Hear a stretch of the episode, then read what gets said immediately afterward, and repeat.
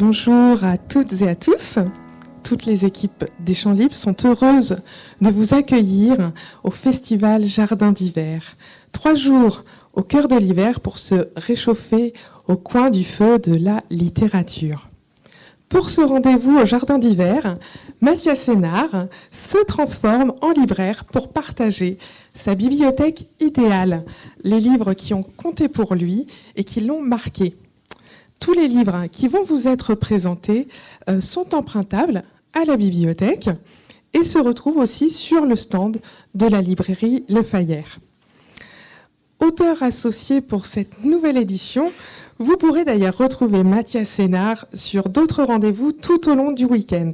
Donc on rappelle demain, samedi, à 14h30 avec votre invitée Jeanne Chéral, euh, également à 20h pour trois musiciennes donc une lecture musicale avec le pianiste François Dumont et la soprano Hélène Kerns.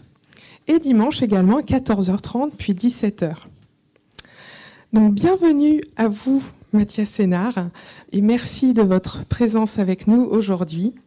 Nous vous souhaitons un très bon rendez-vous au Jardin euh, d'hiver et un très bon festival. Ben, merci beaucoup, c'est très gentil. Merci, bonsoir à toutes et à tous. Je suis enchanté d'être ici, au, jardin, ou presque. Euh, un peu, d'herbe quand même, hein, et puis un, petit bout de palmier, euh, pour vous parler de ces livres. Alors, j'ai parlé tout seul, ça peut-être moins être moins moins vivant que s'il y avait un dialogue. J'ai néanmoins essayé de vous expliquer pourquoi je les ai choisis et comment. Alors, c'est toujours un casse-tête. Euh, je pense que ce serait la même chose avec vous si on vous posait cette question. Alors, choisissez euh, 10 livres qui sont euh, votre bibliothèque idéale, euh, les meilleurs livres euh, et dont vous auriez envie de parler et de partager. Pourquoi? Parce que finalement, c'est des choses qui évoluent énormément dans le temps en réalité. Hein. Donc j'ai essayé, je me suis fixé plusieurs, disons, objectifs. Le premier qui est une certaine diversité dans la forme des textes. Donc c'est pas tous des romans. Là, vous voyez, il y a des bandes dessinées, il y a des mémoires, euh, une diversité dans le temps. Euh, il y a des textes euh, comme les mémoires de Casanova, dont on parlera dimanche, euh, du XVIIIe siècle, des textes beaucoup plus, des choses beaucoup plus contemporaines, et puis des, quelques grands classiques, des livres français, et puis des, des récits étrangers qui ont tous compté pour moi un moment de ma vie ou un autre. Et et donc je pense qu'ils ont encore quelque chose à nous dire aujourd'hui. C'est-à-dire que euh, tous ces livres, je les relirai euh, avec grand plaisir. Et puis aussi, alors ça c'est peut-être un peu plus un peu plus égoïste de ma part, c'est aussi des livres dont j'ai pas beaucoup euh, parlé en public, donc j'ai pas l'impression de me répéter à l'infini. Et donc il y en a dix en tout, cinq aujourd'hui et et cinq dimanche. Et je me demandais un peu euh, dans quel ordre les, évoquer. Mais pour faire un peu des, tas, euh, il y a au moins deux livres russes, gros,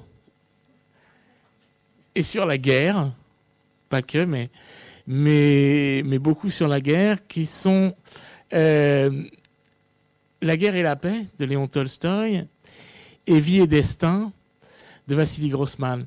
Alors on a tous entendu parler au moins de guerre et paix ou la guerre et la paix parce que euh, le, russe, comme beaucoup de langues slaves, n'utilise pas l'article défini comme nous. Donc en russe, quand on dit euh, Vaina et on dit aussi bien la guerre et la paix que guerre et paix. Et, j'ai choisi cette, euh, cette traduction qui est paru en, signature chez Point. il y en a au moins trois ou quatre. Hein. C'est euh, traduit du russe par Bernard Kreiser. D'abord parce qu'elle a l'avantage d'être en un seul volume, ce qui est beaucoup plus pratique. Euh, bon, en même temps, ça a convient d'être plus lourd, vous me direz. Est-ce que c'est vraiment un avantage que ce soit en un seul volume En y réfléchissant bien? Je sais pas si c'est vrai. Mais de toutes les versions de Guerre et Paix, parce qu'il faut savoir que Guerre et Paix, euh, Tolstoy, a commencé à le publier en feuilleton euh, en 1865, si je me trompe pas. Donc, je suis assez nul pour les dates, hein, donc je peux dire des grosses bêtises. Mais euh, il en a fait plusieurs versions. Et notamment, tout le rapport de la troisième partie, qui est un espèce de grand essai sur le sens de l'histoire, et qui est parfois un peu long, euh, ou en tout cas euh, qui est beaucoup moins euh, agréable ou facile à lire que les, premières parties, et ici beaucoup plus court. Donc cette version, la publicité de, l'éditeur nous dit que c'est la plus romanesque. Mais moi, ce que j'aime dans cette traduction, c'est qu'elle est aussi extrêmement agile. Alors, je sais très très peu de russe, donc je suis absolument incapable de de voir si elle est plus ou moins fidèle euh, que les autres. Mais néanmoins, elle a pour moi un avantage, euh, c'est que ça coule et c'est très, ça correspond, je pense, au rythme de ce qu'on attend d'un roman euh, comme La guerre et paix ou La guerre et la paix. Alors évidemment, pourquoi lire ce texte aujourd'hui? Bah parce que je vais vous raconter pour ça une petite histoire je suis allé en Russie à plusieurs reprises et assez récemment, enfin assez récemment. Il y a une dizaine d'années, je participais à une série de rencontres d'auteurs en, Russie sur un chemin qui allait de, Moscou euh, presque jusqu'au Pacifique, en tout cas au bout de la Sibérie. Et on avait des, rencontres organisées avec des écrivains. C'était un peu comme euh, les programmes de l'agence Intourist au temps de l'Union soviétique, on avait des rencontres avec des intellectuels locaux. Et, ce qui était assez effrayant, mais bon. Euh, et, je me souviens notamment d'une rencontre avec des intellectuels locaux euh, à Ekaterinbourg dans une bibliothèque donc dans le Caucase, avec des gens qui n'étaient pas du tout bien disposés ni vis-à-vis de la France, ni vis-à-vis de l'Europe, et qui pensait que il y avait une, inimitié très forte entre euh, la Russie, euh, donc déjà poutinienne, et, euh, l'Europe et les États-Unis, et que les Russes étaient agressés continuellement par l'Occident, mais qui étaient assez persuadés de la supériorité de la culture russe, et notamment en matière de euh, sur l'Europe de l'Ouest. Et qui nous disait, qui me posait cette question, mais où est le grand roman français sur l'avancée de Bismarck sur Paris? Et au début de... de j'ai pas compris. À quoi est-ce qu'il faisait allusion? Je me dis, mais, mais, pourquoi un grand roman français sur l'avancée de Bismarck sur Paris, il n'y en a pas. Enfin, je sache, en, grand, oui, il est question parfois de, la guerre de 70. Elle, elle, est quand même présente, mais pas tant que ça. Il me dit parce que nous, nous avons guerre et paix sur l'avancée de Napoléon en Russie hein, et sur les guerres napoléoniennes. Et là, j'ai compris, je dis, ah oui, d'accord. Et donc, je me suis dit, mais si ces gens voient dans Guerre et Paix quand même un, euh, le monument qu'il est est encore valable aujourd'hui, c'est que ne serait-ce que pour comprendre un peu comment est-ce qu'ils voient euh, le rapport à l'Europe, il faut euh, encore aujourd'hui lire Guerre et Paix. Et, donc je l'ai relu plusieurs fois depuis. Il faut que je fasse attention au temps que j'ai le temps quand même de. Je suis en train de réfléchir. Pardon, je, fais toujours, je m'interromps tout, mais je vais revenir à Guerre et Paix. Et, j'ai donc 5 livres et j'ai 45 minutes. Ça veut dire que je peux 9 minutes par livre. Ok. Euh, donc, peut-être qu'il y en aura où on passera moins de temps. Mais euh, oui, parce que j'ai déjà parlé plus de 5 minutes là, non? Plus de 9 minutes. Ah non, je suis à 10. Mais oh, c'est très bien. Euh, non, bah, mais je veux dire quelque chose de épais. Parce que euh, finalement, à part les, circonstances géopolitiques, tout ça, tout ce qu'on sait de la guerre, de la Russie, on va, on va encore parler de la guerre. Et ça, c'est peut-être beaucoup plus important hein, pour comprendre ce qui se produit aujourd'hui euh, en Ukraine, les récits de, de, de Vassili Grossman et Vieux Destin en particulier. Mais néanmoins, euh, pour moi, c'est vraiment un roman extraordinaire. Pourquoi? Parce que c'est la guerre, bien sûr, mais c'est aussi la paix. Et notamment des personnages absolument magiques que j'adore. évidemment, on, connaît tous hein, le, prince euh, euh Bronski, euh, Pierre, euh, cette folie de, la Russie de l'époque. Et puis il y a un rapport quand même, et ça c'est très lointain aujourd'hui. Alors, on le voit, genre, je, vérifie juste qu'il a, fait la même chose que. Et non, il ne le signale pas. Et la différence dans cette traduction, c'est que la moitié de Guerre et Paix, c'est écrit en français quand même. C'est ça qui est assez fou. C'est que euh, Tolstoï, à l'époque, et donc la, première phrase hein, de Guerre et Paix, en fait, si vous vous souvenez, le début, c'est euh, le début d'une fête à Pétersbourg où justement le comment s'appelle-t-elle? Anna Pavlovna accueille hein, Bronski qui vient d'arriver euh, chez elle. Bronski, non, Bronski, c'est dans Anna Karenine, quel idiot. Et, vous voyez, quand on improvise comme ça, sans notes, on dit des bêtises. Et comment s'appelle le prince de. Personne n'est de grand fan de Tolstoï ici euh, bref, c'est pas très grave. Mais elle l'accueille en français. Et en fait, les usages de la noblesse de l'époque, la plupart des dialogues, mais dans le texte russe, hein, euh, sont en français. Et, et ça, c'est très troublant. quand on lit une autre traduction que celle-ci, on voit qu'il y a énormément d'italiques. Alors c'est vrai que c'est un peu pénible, on se dit, mais c'est quoi tous ces italiques? Et en fait, c'est toutes les phrases qui sont en français dans le texte. Et ces gens, entre eux, parlaient parfaitement français. à Saint-Pétersbourg, ils parlaient en français. Et même, ils font même des différences au tout début de, Guerre et Paix, assez savantes, euh, sur la prononciation, par exemple, hein, de, tel ou tel mot en français. Par exemple, on note que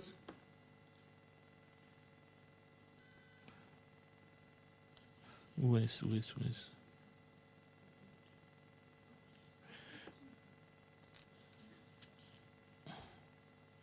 Non, je cherchais. Il y a un, moment où il insiste, où Tolstoy insiste sur le fait que, par exemple, il le prononçait à la française, tel mot, en insistant sur la dernière syllabe, et pas du tout euh, euh, comme les Russes. Donc, ce rapport finalement d'extrême de, proximité qu'on retrouve hein, euh, au moment même de l'arrivée de Napoléon, finalement, ce qui se joue là, c'est une, différence dans l'altérité qui n'est pas tellement celle de la langue, parce que tous ces gens connaissent parfaitement les Français et la France. C'est vraiment euh, la sensation de la différence de la supériorité de la Russie par rapport à, et de la noblesse en fait, hein, par rapport à ce qu'a été Napoléon, la Révolution, euh, et ainsi de suite. Et puis dans la, reconstitution historique, parce que Tolstoï écrit ça 50 ans ou 60 ans après, euh, bien sûr, les guerres napoléoniennes. Donc c'est un roman historique déjà au moment où lui l'écrit. Et la qualité de sa reconstitution est absolument géniale. Hein. tous les personnages napoléoniens sont là.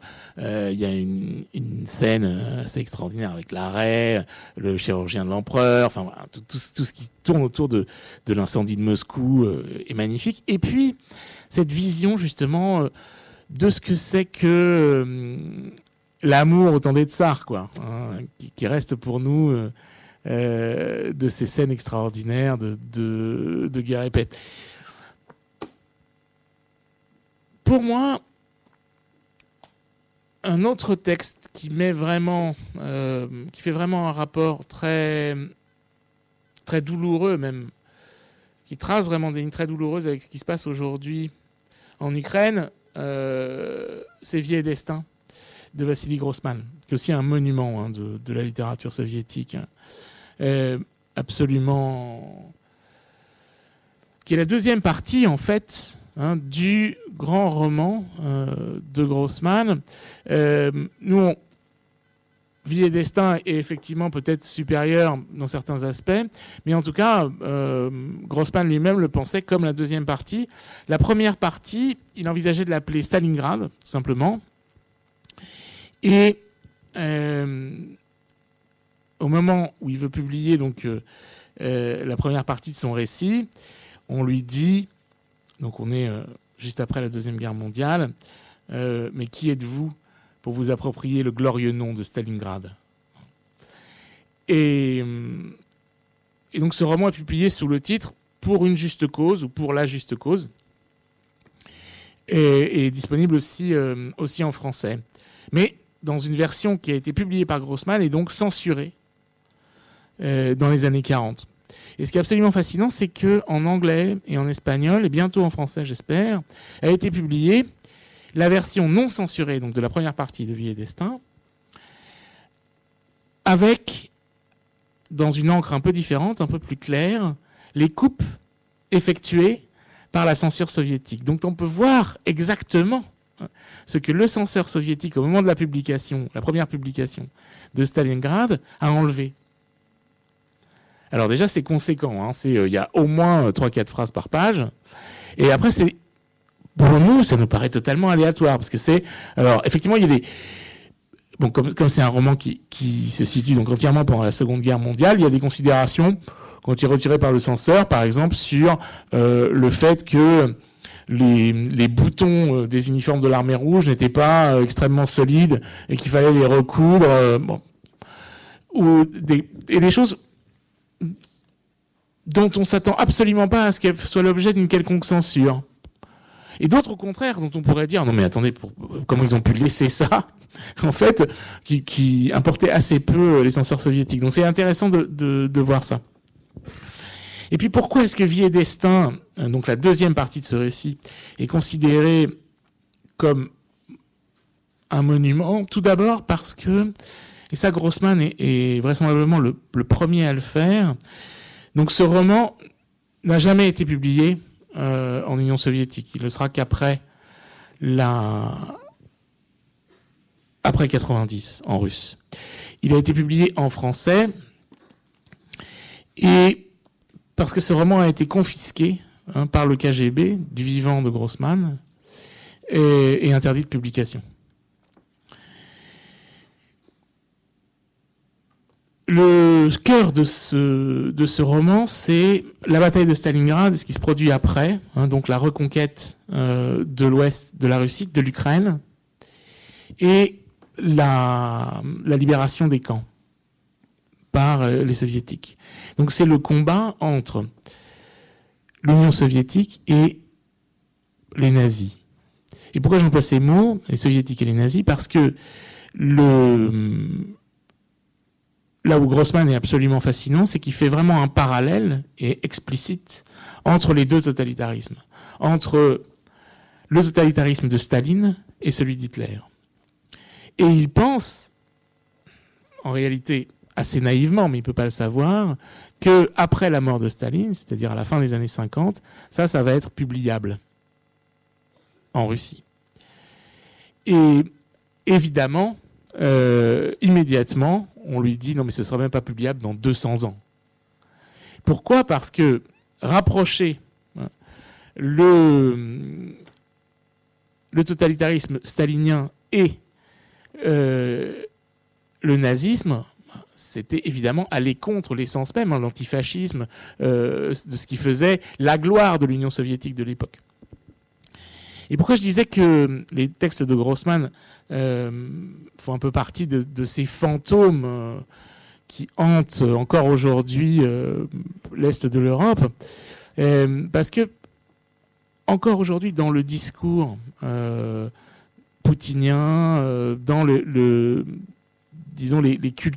qu'on entend autour de, la guerre en Ukraine, il y a Hein, ce combat contre les nazis. C'est-à-dire cette idée que euh, les Ukrainiens euh, sont des fascistes et qu'il faut aller les combattre. Et ça, ça remonte justement au fait que euh, la résistance ukrainienne, donc à l'époque, les nationalistes ukrainiens, on va dire, ont été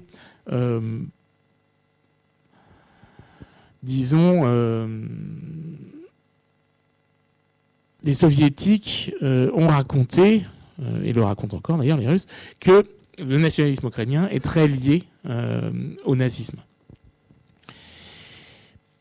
Et Vassili Grossman, en plus d'écrire un roman, bon, qui est un, qui est un roman fleuve, euh, qui est un roman déchirant, c'est aussi quelque chose d'extrêmement personnel, puisque on sait que Grossman a été correspondant de guerre, qu'il a suivi l'armée rouge à Stalingrad et ensuite par la suite hein, jusqu'à Berlin.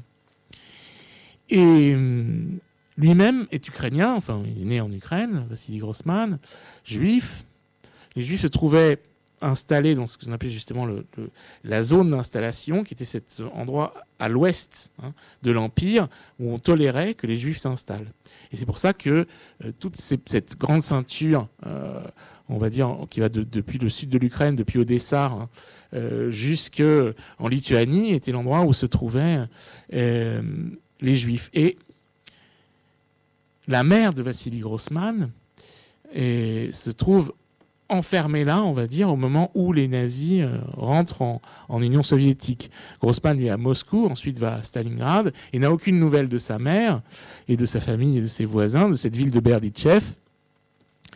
Et il va découvrir, au moment où il revient avec l'armée rouge, donc que l'armée rouge reprend ses territoires aux nazis, que évidemment sa mère a été massacrée avec l'ensemble de la population juive de Berdichev. Euh, dès, euh, dès 1942. Et il y a donc Vassili Grossman, bien sûr, c'est des personnages, hein, euh, même si on sait que c'est un roman en grande partie inspiré de, de, ces, de ces expériences. Il y a une partie absolument déchirante du texte qui est la lettre que sa mère, enfin que la mère d'un des personnages du, roman écrit à son fils juste avant, quand elle sait qu'elle euh, va mourir qu'elle va être assassinée par, euh, par les nazis. Et cette lettre, un, des textes, un texte évidemment absolument incroyable, et je me suis toujours imaginé, euh, je me suis toujours mis à la place de Grossman quand il a écrit en fait cette dernière lettre de sa mère à lui, qu'évidemment il n'a jamais pu recevoir, et elle lui a sans doute jamais pu, il sans doute jamais pu lui écrire. je pense que c'est un des, moments d'écriture peut-être les plus, les plus émouvants qui soient. Imaginez ce que sa propre mère vous aurait dit avant de mourir si elle en avait eu l'occasion. Et ça, c'est dans, c'est dans Vie et Destin. Mais je vois que le temps passe. Et peut-être un truc un peu plus gai. Catherine Maurice les grands espaces. Alors, on va passer peut-être. Vous connaissez tous euh, Catherine Meurice. C'est une dessinatrice d'abord de presse et ensuite euh, ce qu'on appelle des, albums de bande dessinée. Elle était, faisait partie de la rédaction de Charlie Hebdo. Euh, et son album précédent, avant celui-ci, avant les grands espaces, s'appelait La légèreté. Et, et racontait justement un peu son, retour à la légèreté, ou en tout cas de quelle façon est-ce qu'elle essayait de, guérir ou de se reconstituer après l'attentat euh, de Charlie Hebdo. Et là, les grands espaces, ça raconte tout à fait autre chose. Alors pourquoi est-ce que ça me touche, moi? D'abord parce que j'aime beaucoup le, dessin de, Catherine Meurice et sa façon de se représenter elle-même. Euh, très, très drôle, assez modeste, mais en même temps très vif. Euh, et assez ironique et, méchant. Pourquoi? Parce que il se trouve que Catherine Meurice a grandi à Mel, dans les Deux-Sèvres, euh, à la campagne donc, et qu'elle était même dans le même lycée que moi, je crois. Enfin, on n'en a jamais parlé, mais je pense que oui. Et, que ce sont, moi, c'est moi aussi des endroits que je connais, que j'aime beaucoup et dont j'ai parlé dans le banquet annuel de la confrérie des Fossoyeurs.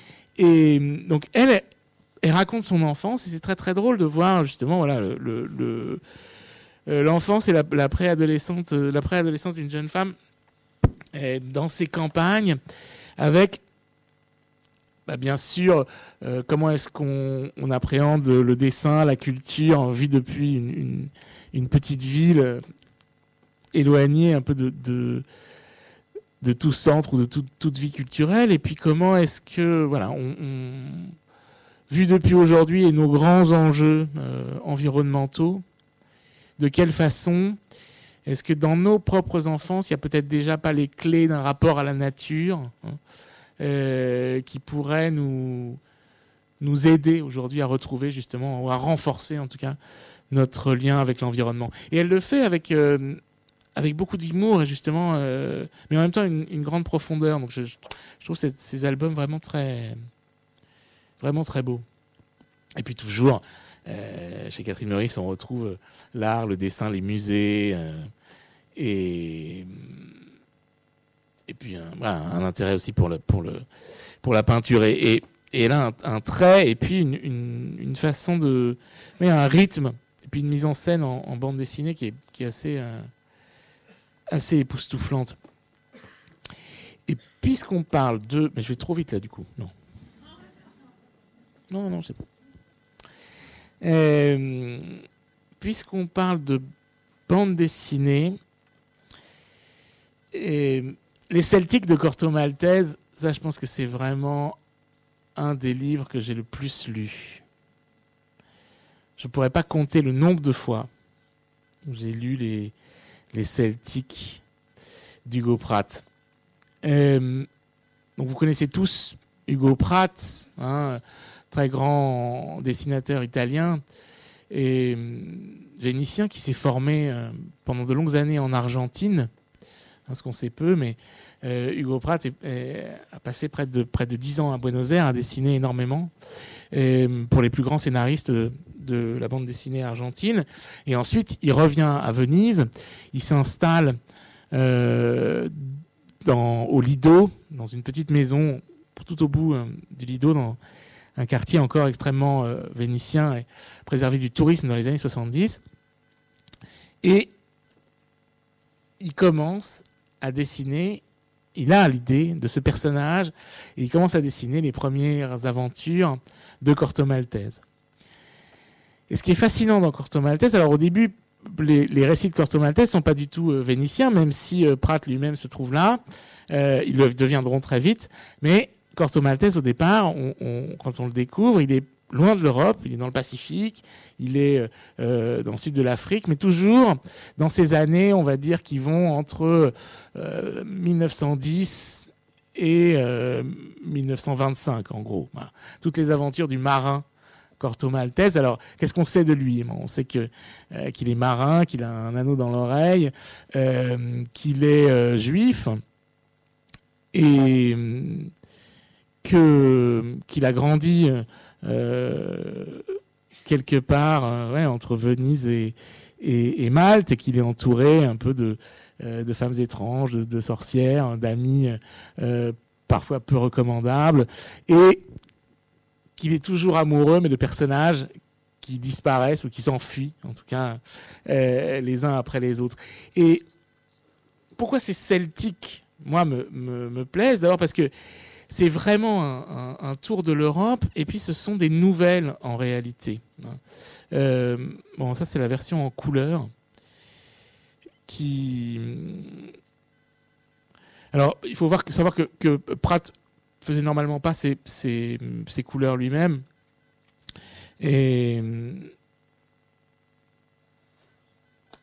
ses albums sont aussi assez beaux en, noir et blanc euh, ou en couleur. Et donc, en fait, là, c'est la première fois que euh, Corto Maltese arrive à Venise dans un album. Dans cette histoire, parce que dans les Celtics sont regroupés, euh, si je ne me trompe pas, quatre ou cinq histoires, je vais regarder, pour pas dire trop de bêtises non plus. Euh, la première d'entre elles, en tout cas, c'est L'ange à la fenêtre d'Orient, qui est une histoire vénitienne de euh, la Première Guerre mondiale. La, la deuxième, peut-être euh, la plus belle. Ah non, non, entre-temps, il y a voilà, une autre histoire de guerre. En fait, elles sont toutes autour de la, de la, de la guerre de 14, plus ou moins. Euh, la deuxième, c'est vraiment une histoire de soldats. Et la troisième se passe en Irlande. Hein. C'est elle qui donne un peu son, son, son titre à, à l'album et au moment de la révolution irlandaise. Et euh, elle s'appelle euh, Concerto en haut mineur pour harpe et nitroglycérine. Et elle est absolument incroyable. Et celle d'après, Songe d'un matin d'hiver, une espèce de promenade onirique dans les Bretagnes, comme dit, euh, qui est aussi interrompue par, par la guerre. Et, je me rends compte maintenant, mais en fait, tous ces livres parlent de guerre, en fait, en vrai. Hein. Que ce soit la, la guerre de 14. Euh. Et qu'est-ce qui est très très beau pour moi, euh, justement, pourquoi Corto Maltese convient un peu à ma mélancolie? D'abord parce que c'est un voyageur dans le temps pour nous, hein, puisque voilà, ces aventures sont du début du XXe siècle, période assez fascinante qui correspond aussi à d'autres auteurs que j'aime beaucoup, justement comme, comme Blaise Sandrars et, et ses poètes euh, Valérie Larbeau et ainsi de suite. Il a quelque chose de ça, mais dans le monde de l'aventure. Et, et puis peut-être, et ça, c'est bien sûr, ça vient de mon adolescence, quelque chose d'une certaine forme de, de virilité qui aujourd'hui euh, passerait peut-être très mal, mais qui a été l'image en tout cas qu'on voulait euh, quand on était un, adolescent comme moi et qu'on avait 13 ou 14 ans, c'est-à-dire être à la fois euh, un voyageur, avoir une casquette, un pistolet et puis découvrir des trésors et, et aller faire la révolution en Irlande. C'était un peu le, euh, tout ça nous semblait extraordinairement enviable, en fait. Hein. Et puis que euh, toutes les filles qu'on rencontre dans ces voyages tombent évidemment amoureuses de nous, sans qu'on sache très bien quoi en faire, en fait, en réalité, de, de ces passions. Hein. Et, et Corto Maltese, c'est ça. Et il y a chez Pratt, en fait, et surtout dans ses premiers, dans ses premiers albums, un vrai génie du découpage, de, du trait. Bon, Si, non, ça marche Ah oui. Euh, un vrai génie du découpage et, et, un trait. Alors, alors qu'on lui a beaucoup reproché, je ne sais pas si vous, voyez un peu son, dessin, mais que c'était tout était très statique. Il ne sait pas faire, bouger euh, ces personnages. Quand euh, Maltese tombe, il tombe droit, il tombe comme ça, et puis il y a des petits traits qui font ce qui est devenu, en fait, en réalité, il en a fait un avantage, hein, quelque chose qui, est vraiment propre à, son style. Et ah, voilà, ça marche. C'est pas grave. Ah, parfait. Et,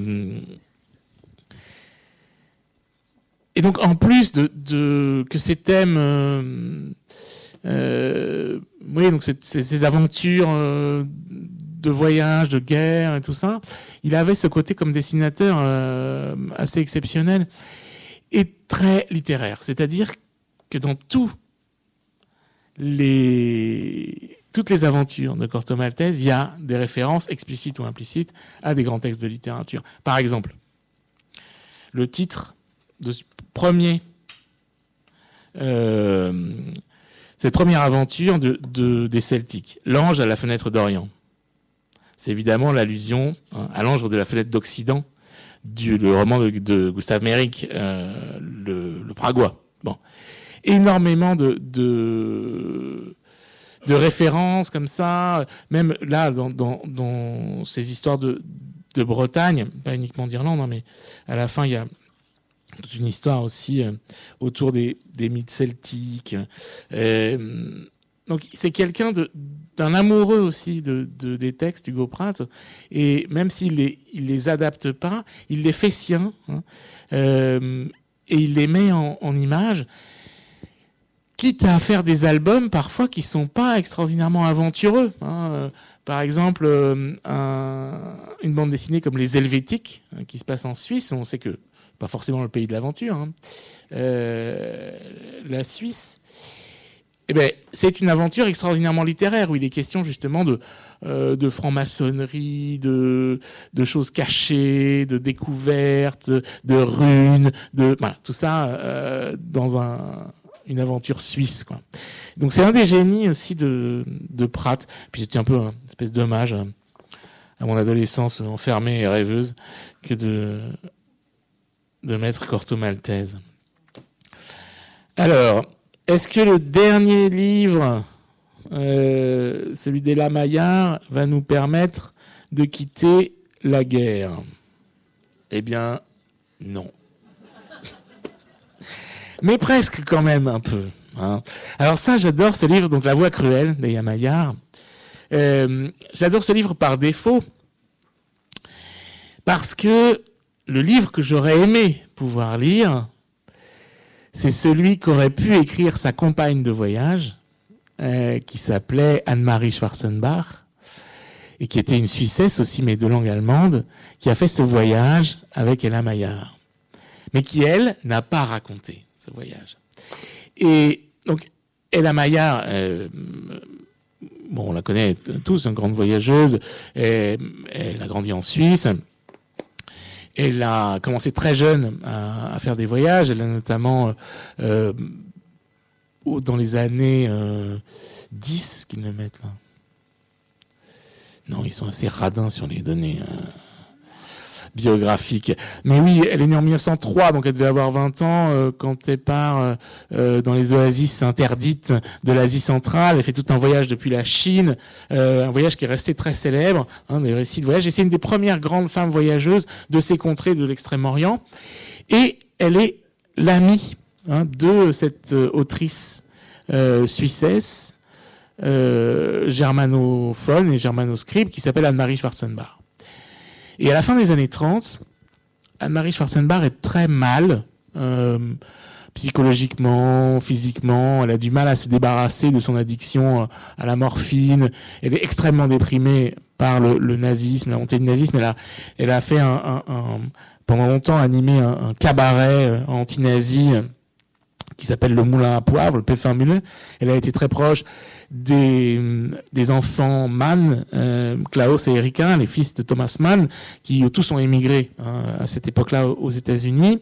Et Ella Maillard, un peu pour la sortir, la tirer de sa mélancolie, lui dit écoute, viens, on va faire un voyage. Et il se trouve que la famille d'Anne-Marie Schwarzenbach est très riche. C'est des, des, grands bourgeois de Zurich, très nazis par ailleurs. Euh, mais qui ont des moyens et qui ont offert à leur fille, Anne-Marie, une Ford. Assez magnifique de l'époque, on voit beaucoup de photos. Alors là, ils n'ont pas mis les photos de la Ford, mais. Euh, et donc, Ella Maillard dit à Anne-Marie Viens, on prend ta bagnole et on va en Afghanistan. Et on va en Afghanistan pourquoi? Parce que elle voulait voir une région du nord-est de l'Afghanistan qu'on appelle le Kafiristan, le pays des infidèles, euh, où se trouvaient des populations à la religion encore indéterminée à l'époque, mais qu'on supposait être euh, des adorateurs du diable pendant un moment. On disait Shaitan de Palace, les gens qui adorent le diable. Bon, en fait, ils sont pas du tout. Euh, C'était juste des, des, sectes un peu extrêmement minoritaires d'un islam un peu oublié. Mais elle veut aller là-bas. Et alors vous me direz, est-ce que c'est une excellente idée d'emmener une morphinomane en, Iran et en Afghanistan? Bon, non, c'était pas la suite a prouvé que c'était pas une excellente idée. Mais, mais néanmoins, elles, font le voyage, donc elles traversent les Balkans, euh, elles mettent la Ford sur un bateau, euh, elles arrivent en, Turquie, elles traversent toute la Turquie, l'Iran. Alors il se trouve que euh, Anne-Marie Schwarzenbach a déjà beaucoup écrit sur l'Iran à ce moment-là, puisque bon, elle a été archéologue euh, au Moyen-Orient, qu'elle a épousé un diplomate qui été en poste en Iran. Et, donc c'est un endroit qu'elle connaît bien, elle traverse l'Iran, et puis elles arrivent en Afghanistan. Là, euh, Anne-Marie Schwarzenbach tombe très malade, elle a une espèce d'angine infectée, et surtout, évidemment, euh, elle a repris en route euh, de la morphine euh, et de l'opium. Euh, elle est de plus en plus mélancolique, ça se passe pas très bien entre elles. Et ils arrivent en Afghanistan, et là, euh, Ella Maillard et euh, Schwarzenbach ont des amis qui sont les époux Hakin, Hakin. Lui, il est luxembourgeois, mais il travaille pour la France. C'est un grand archéologue, spécialiste notamment des Bouddhas de Bamiyan et euh, des, disons, des, traces de bouddhisme en, Afghanistan. Et ses époux, donc Ria et Henri Hakin, les accueillent dans un, campement de fouilles euh, à, dans le centre de l'Afghanistan et ensuite euh, à Kaboul. Et là, 1er septembre 39, c'est à ce moment-là qu'ils apprennent que la guerre a éclaté en Europe et que l'Europe ne sera plus jamais la même. Et ce moment-là où sont réunis donc euh, Ria Hakin, dont euh, Anne-Marie Schwarzenbach tombera éperdument amoureuse, son mari Henri Hakin et la Maillard, c'est un peu un de ces moments tournants hein, de la fin d'un monde. À part Ella personne ne survivra à la guerre. Ella Maillard, elle, elle va descendre d'Afghanistan euh, dans la vallée de l'Indus et puis ensuite en Inde, où elle va passer toute la guerre, elle rentrera en Europe qu'en 45. Anne-Marie Schwarzenbach va aller prendre un bateau à Bombay. Euh, elle va passer par Aden, rentrer euh, en Suisse, faire encore un voyage, et puis elle mourra en 1942 d'un accident.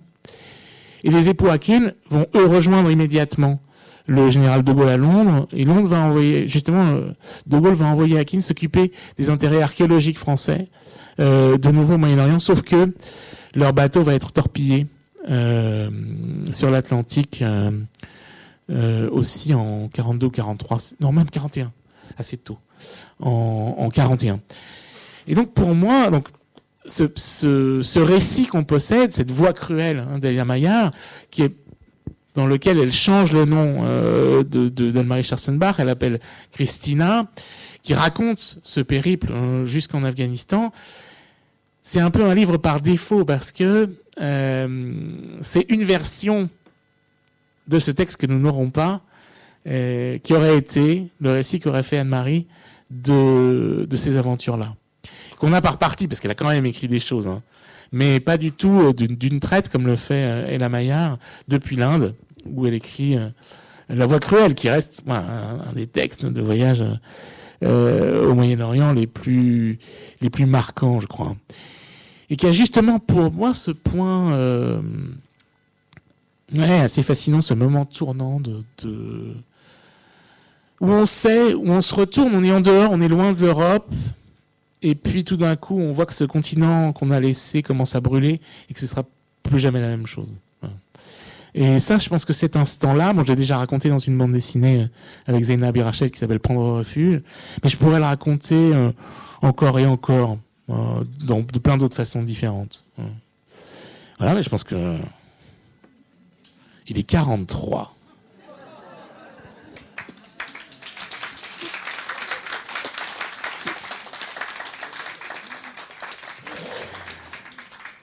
Merci beaucoup. Après, je me posais une question pendant les deux minutes qui me restaient.